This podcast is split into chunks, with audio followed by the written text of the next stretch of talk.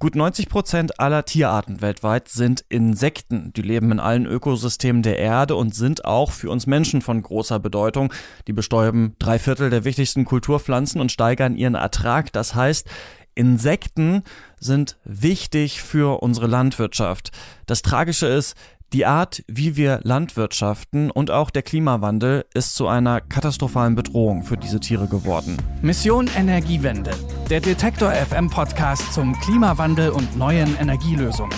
Eine Kooperation mit dem WWF. Hallo, ich bin Christian Eichler und ihr hört Mission Energiewende. Und während wir Insekten ja mittlerweile auch als das Fleisch der Zukunft handeln und man im Supermarkt Insektenburger kaufen kann, ist gerade auch unser Fleischkonsum daran schuld, dass äh, viele von den Insekten bedroht sind. Die Heinrich-Böll-Stiftung hat zu diesem komplexen Thema gerade den Insektenatlas veröffentlicht und Christine Chemnitz ist bei der Böll-Stiftung Referentin für internationale Agrarpolitik und hat die Produktion des Atlases beaufsichtigt und ich spreche mit ihr jetzt über dieses Thema. Schönen guten Tag, Frau Chemnitz. Hallo, hallo. Frau Chemnitz, ähm, was ich besonders spannend fand an dem Insektenatlas ist der Fakt, dass, ähm, wenn ich es mal runterbreche, wenn ich regelmäßig Fleisch esse, dann ist das auch schlecht für Insekten. Warum?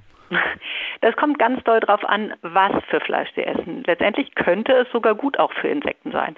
Denn wenn Sie sich dazu entscheiden, äh, Fleisch zu essen von zum Beispiel Rindern, die aus der Nähe, ich weiß jetzt nicht, wo Sie wohnen, äh, aus Ihrer Umgebung kommen und dort auch noch auf der Weide gehalten wurden, dann ist es durchaus richtig gut für Insekten. Ähm, Insekten lieben Weidetierhaltung, das ist so. Die äh, leben in dem Dunk, das zeigen wir auch äh, in dem Atlas sehr schön, wie vielfältig das Insektenleben in Kuhfladen ist. Das können Sie sich mal angucken. Ähm, die lieben aber auch die Gräser äh, und den Bewuchs der Weiden auf denen die Tiere stehen. Wenn Sie sich aber entscheiden, Fleisch zu kaufen aus dem Supermarkt, das sehr günstig ist, und das von Tieren stammt, die vor allen Dingen mit Soja gefüttert wurden, das dann äh, aus Brasilien importiert wurde, dann ist das ganz besonders schlecht für die Insekten, weil es ist so, wir müssen uns das so vorstellen, Landnutzungsänderungen, also die Rodung von Wald oder auch der Umbruch von Wiesen in Ackerland und die daraus entstehenden dann riesigen Sojamonokulturen, die bieten überhaupt keinen Lebensraum für Insekten. Da Brasilien ist der größte Produzent und auch Exporteur von Soja auf einer Fläche von mehr als 36 Millionen Hektar. Das ist äh, mehr als die gesamte Bundesrepublik Deutschland, wächst dort Soja in Monokultur mit ganz, ganz großem Pestizideinsatz. Ähm, und all da können, das Brasilien ist der artenreichste, das artenreichste Land der Welt. Fast neun Prozent aller schon entdeckten Insektenarten leben dort. Und wir verschwenden sozusagen diese Flächen für die Produktion von Futtermitteln, für unsere billige Fleischproduktion hier. Und dementsprechend ist das keine gute Wahl. Aber Sie haben ja die Wahl und dementsprechend äh, kann Fleischkonsum eben auch förderlich für Insekten sein. Okay, aber der Trend geht ja wahrscheinlich nicht in die Richtung, dass alle nachhaltig ähm, die ähm, nur noch Rindfleisch essen aus der näheren Umgebung, sondern dass immer mehr Soja angebaut wird. Genau, der Trend geht leider in eine andere Richtung, wobei man ja sagen muss, in Deutschland ist ähm, das Bewusstsein inzwischen wieder äh, wirklich gestiegen. Die Menschen wollen wissen, woher kommt ihr Fleisch, haben die Tiere eigentlich ordentlich gelebt, woher kommen die Futtermittel für das Fleisch und dementsprechend findet da auch ein Wandel statt. Und ähm, ich sage immer, weniger und dafür besser. Also lieber wirklich nur ein, zweimal die Woche Fleisch essen und dafür etwas mehr für das Fleisch ausgeben, sich darüber Gedanken machen, wo kommt es, kommt es her, wie haben die Tiere gelebt und wie sind sie gefüttert worden. Ähm, dann kann man einen ganz, ganz großen Beitrag eben nicht nur zum Klimawandel oder zum Schutz äh, des Klimas leisten, sondern eben auch zum Schutz der Insekten. Sie haben sich jetzt länger mit dem Thema beschäftigt. Wie, blöd gefragt, wie geht's denn den Insekten weltweit?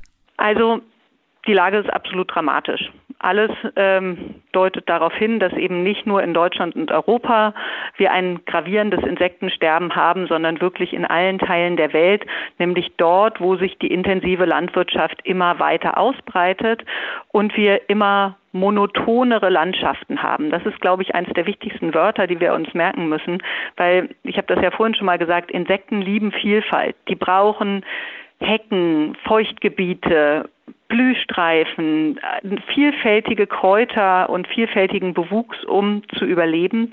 Und ähm, Leider sind unsere landwirtschaftlichen Strukturen, so wie sie derzeit sind, eben das Gegenteil von Vielfalt. Sie sind eher monoton.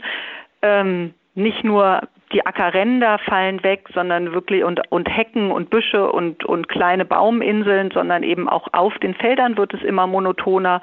Und deswegen haben Insekten immer weniger Lebensraum und ähm, deswegen ist die Situation weltweit auch so dramatisch. Und warum ist das so schlimm, wenn es äh, immer weniger Insekten gibt? Schlimm ist es, ähm, weil Insekten wirklich, Insekten leben in fast jedem Ökosystem dieser Welt. Ne? Also man muss sich wirklich vorstellen, das sind unglaublich viele und unglaublich viele unterschiedliche. Man geht von mehr als fünfeinhalb Millionen unterschiedlichen Arten ähm, aus. Und ähm, das Spannende ist letztendlich, dass Insekten eben in jedem Ökosystem eine unglaublich wichtige und letztendlich unersetzbare Aufgabe haben. Ähm, ich nenne Ihnen mal so ein paar Beispiele. Das bekannteste sind wahrscheinlich die Bestäuber. Ähm, das sind sagen Bienen, Schwebfliegen und so weiter, die fliegen wirklich äh, von Blüte zu Blüte, bestäuben nicht nur Nutzpflanzen, sondern eben auch, äh, auch Wildpflanzen und sorgen dafür, sagen, dass es, dass immer wieder alles wächst und gedeiht und immer wieder sozusagen ähm, neue, neue Pflanzen entstehen und sind da aus menschlicher Perspektive eben auch extrem wichtig für die Erträge. Wenn man sich Obst und Gemüse anschaut, ähm, das sind eben vor allen Dingen im Agrarbereich die, die Pflanzen, die von Bestäubern abhängen zum Beispiel Erdbeeren, Kirschen, Äpfel, Wassermelonen und so weiter. All da würde der Ertrag um bis zu 90 Prozent absinken, wenn es keine ähm, von Bienen äh, oder Schwebfliegen gemachte Bestäubung gäbe. Ähm, Wichtig ist aber auch, dass Insekten eben nicht nur für Bestäubung verantwortlich sind, sondern sie sind auch extrem wichtig für fruchtbare Böden. Sie, ähm, habe ich ja vorhin auch schon mal gesagt, sie leben in Dunkhaufen, Sie bauen den Dunk wieder ab und machen ihn so verfügbar für Bodenorganismen, damit dann wieder Nährstoffe im Boden verfügbar sind, damit wieder Pflanzen wachsen können. Also sozusagen, sie sind wirklich auch, sie räumen sozusagen unsere Natur auf, bauen tote Materie ab und sorgen dann dafür, dass das Ganze eingearbeitet wird wieder in die Böden, um damit dann wieder Pflanzen dort wachsen können. Und der dritte ganz, ganz wichtige Punkt aus einer landwirtschaftlichen Perspektive ist, dass ähm, wir ja zwar auch Schadinsekten haben, die landwirtschaftliche Pflanzen bedrohen und Ernten auch bedrohen, aber wir haben eben auch ganz, ganz viele Nützlinge. Dazu zählt zum Beispiel auch der Marienkäfer und dementsprechend ähm, sind Insekten auch total wichtig, wenn es darum geht, sozusagen andere Schadinsekten in der landwirtschaftlichen Produktion zu bekämpfen. Ne? Die, die Lieblingsspeise von Marienkäfern zum Beispiel sind Blattläuse. Und äh, in einem Weizenfeld, in dem Marienkäfer sind, gibt es viel, viel weniger Blattläuse als in einem Weizenfeld, in dem keine sind. Und dementsprechend macht das ganz viel Sinn, auch für die landwirtschaftliche Produktion eben nicht nur Schädlinge zu bekämpfen, sondern explizit auch Nützlinge zu fördern. Aber ist es nicht ein bisschen ironisch, dass die Art, wie wir Landwirtschaften, so bedrohlich ist für die Insekten, wenn gleichzeitig unsere Landwirtschaft eigentlich darauf basiert, dass wir ja eine Insektenvielfalt brauchen? Ja, das ist eigentlich nicht ironisch, sondern das ist absolut tragisch. Es ist wirklich so, dass ähm, das ist soweit wissenschaftlicher Konsens. Die Landwirtschaft, wie wir sie heute betreiben, der Faktor Nummer eins für das Insektensterben ist. Und gleichzeitig ist die Landwirtschaft aber der Sektor, der am aller, aller stärksten von den Insekten auch abhängt.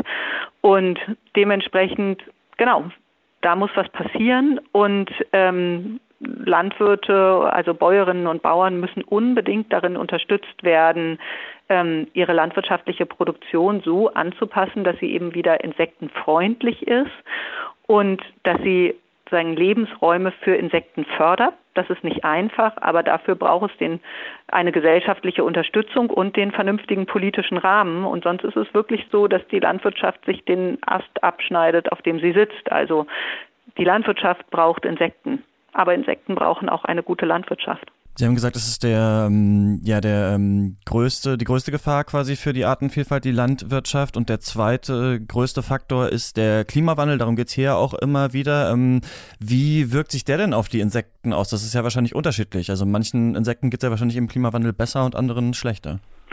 Genau. Und so richtig viel erforscht ist da auch ehrlich gesagt noch nicht. Ähm, es ist so, dass die Literatur im Moment ähm, sagt, dass der Klimawandel nach den Landnutzungsänderungen und der intensiven Landwirtschaft der wichtigste Faktor für das Insektensterben ist. Und ähm, ein ganz, ganz großes Problem ist, dass man natürlich aber sozusagen die unterschiedlichen Faktoren auch schwer voneinander separieren kann, sondern es ist so, Insekten leben in immer ne, monotoneren Landschaften, dann sind sie Dürren oder sozusagen anderen Extremwettern ausgesetzt und haben aber viel weniger die Möglichkeit noch, sich neue Lebensräume zu erschließen. Also sozusagen die Kombination zwischen verschiedenen Stressoren, so nennt man das, ähm, sind besonders, ist, das ist einfach besonders dramatisch für Insekten. Ähm, was viel leichter nachzuweisen ist im Moment, ist, dass da, wo es wärmer wird, sich neue Insekten auch ansiedeln. Also, ne, das haben Sie ja eben auch selbst gesagt, sagen, der Klimawandel wirkt sich ganz unterschiedlich auf Insektenarten aus und ähm, die Tiere versuchen natürlich, sich sozusagen anzupassen. Und da gibt es eher auch Generalisten, die können in unterschiedlichsten Lebensräumen leben. Und die wandern sozusagen, je wärmer es wird, auch immer weiter nach Norden und breiten sich dann auch immer mehr aus. Sind dann aber auch wieder eine Bedrohung für Arten, die, ähm, die eigentlich dort heimisch sind. Was kann denn da politisch äh, getan werden? Was, würden Sie sagen, sind die wichtigsten Stellschrauben, damit man wieder für mehr ja, Insektenvielfalt sorgen kann oder diese ja sehr ausbeuterische Landwirtschaft irgendwie eingrenzen kann? Also unterschiedliche Aspekte. Einmal müssen wir natürlich unsere Hausaufgaben machen, was sozusagen eine ein klimaverträgliches Wirtschaften betrifft. Ne, das sind, das ist, äh, da muss ganz, ganz viel passieren und das ist ganz wichtig. So, der zweite Punkt liegt aber ganz direkt in der Landwirtschaft, das heißt in der Agrarpolitik. Wir brauchen eine andere Agrarpolitik, als wir sie derzeit haben. Die EU Agrar, also die EU fördert die europäische Landwirtschaft mit fast 60 Milliarden Euro im Jahr. Und ähm, derzeit wird dieses Geld so ausgegeben, dass zum großen Teil jedenfalls ist das an den Hektar gebunden. Das heißt, je mehr Land ich bewirtschafte, desto mehr Geld kriege ich von, von der Europäischen Union. Und das aber weitestgehend ohne Auflagen. Und was wir fordern ist, das muss sich grundsätzlich ändern. Und zwar müssen die Landwirtinnen und Landwirte am meisten Geld kriegen, die am stärksten sich bemühen, klima- und insektenfreundlich zu wirtschaften.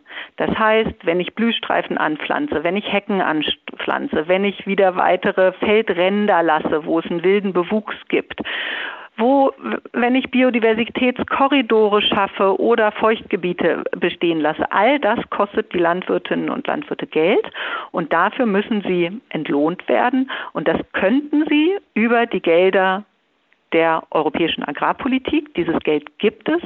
Und das große Problem ist, dass wir es im Moment vollkommen falsch ausgeben, nämlich letztendlich mit der Gießkanne vor allen Dingen denjenigen am meisten geben, die eh schon extrem viel Land haben. Und was wir eben wollen, ist, dass öffentliches Geld auch für öffentliche Leistungen ausgegeben wird. Und das heißt, je mehr Klima- und Insektenschutz, desto mehr Geld sollten die Bäuerinnen und Bauern kriegen. Sind Sie da zuversichtlich, dass das auf europäischer Ebene immerhin klappen kann? Ist das vielleicht sogar, weiß ich jetzt nicht, beim European Green New Deal irgendwie angedacht?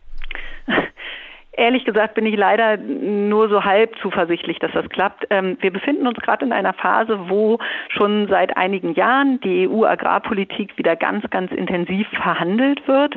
Ähm, alle sieben Jahre gibt es eine Reform der EU-Agrarpolitik und wir befinden uns eigentlich letztendlich jetzt im letzten Jahr. Die wird wahrscheinlich abgeschlossen unter der deutschen Ratspräsidentschaft in der zweiten Jahreshälfte. Und so wie ich es mir gewünscht hätte, dass da wirklich mal ambitionierte Reformen stattfinden, ähm, wird das leider überhaupt nicht diskutiert. Und ähm, auch Deutschland übernimmt da keine Vorreiterrolle, sondern unser Ministerium ist immer wieder sozusagen am Blockieren. Ähm, es gibt einfach, der Agrarsektor ist ein sehr vermachteter Sektor. Es gibt ganz starke ökonomische Interessen und auch ein ganz enges politisches Lobbygeflecht, würde ich sagen.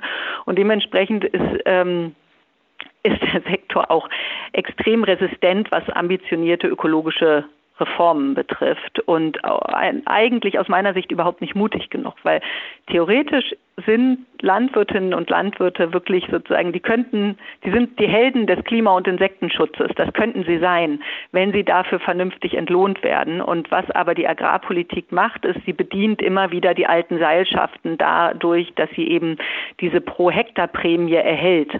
Und ähm, das wird sich nur ändern, wenn die Zivilgesellschaft, aber wirklich auch die breite Öffentlichkeit immer mehr einfordert, dass Agrarpolitik wirklich eine Politik ist, die unsere Landschaft gestaltet und dass sie deswegen nicht nur für die Bäuerinnen und Bauern wichtig ist, sondern wirklich für uns alle. Und wir müssen uns alle dafür einsetzen, dass sich das endlich mal im nachhaltigen Sinne auch ändert.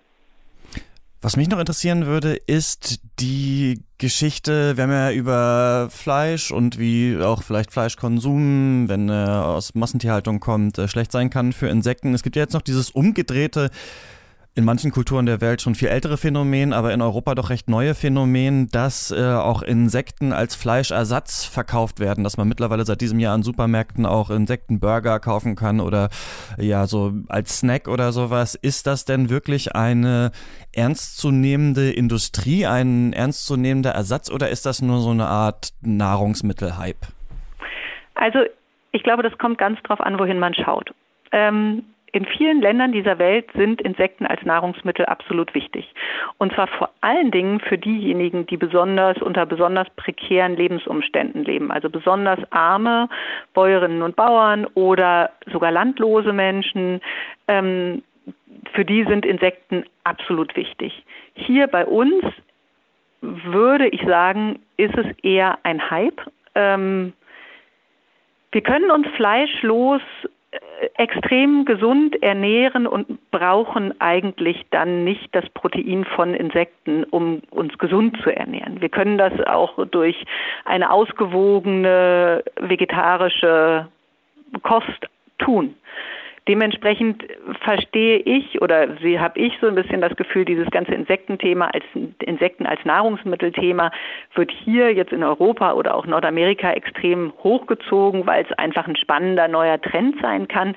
Das ist ja grundsätzlich jetzt auch erstmal überhaupt nicht schlecht, aber sozusagen notwendig für eine nachhaltige und gesunde Ernährung ist es bei uns absolut nicht. Soweit also Christine Chemnitz, Referentin für internationale Agrarpolitik bei der Heinrich Böll Stiftung über die Situation Situation der Insekten weltweit und was der Klimawandel, unsere Landwirtschaft und auch unser Fleischkonsum damit zu tun hat.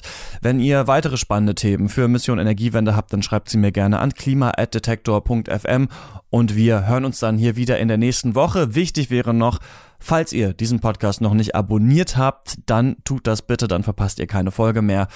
Das war's von uns. Bis zum nächsten Mal. Tschüss. Mission Energiewende. Der Detektor FM Podcast zum Klimawandel und neuen Energielösungen. Eine Kooperation mit dem WWF.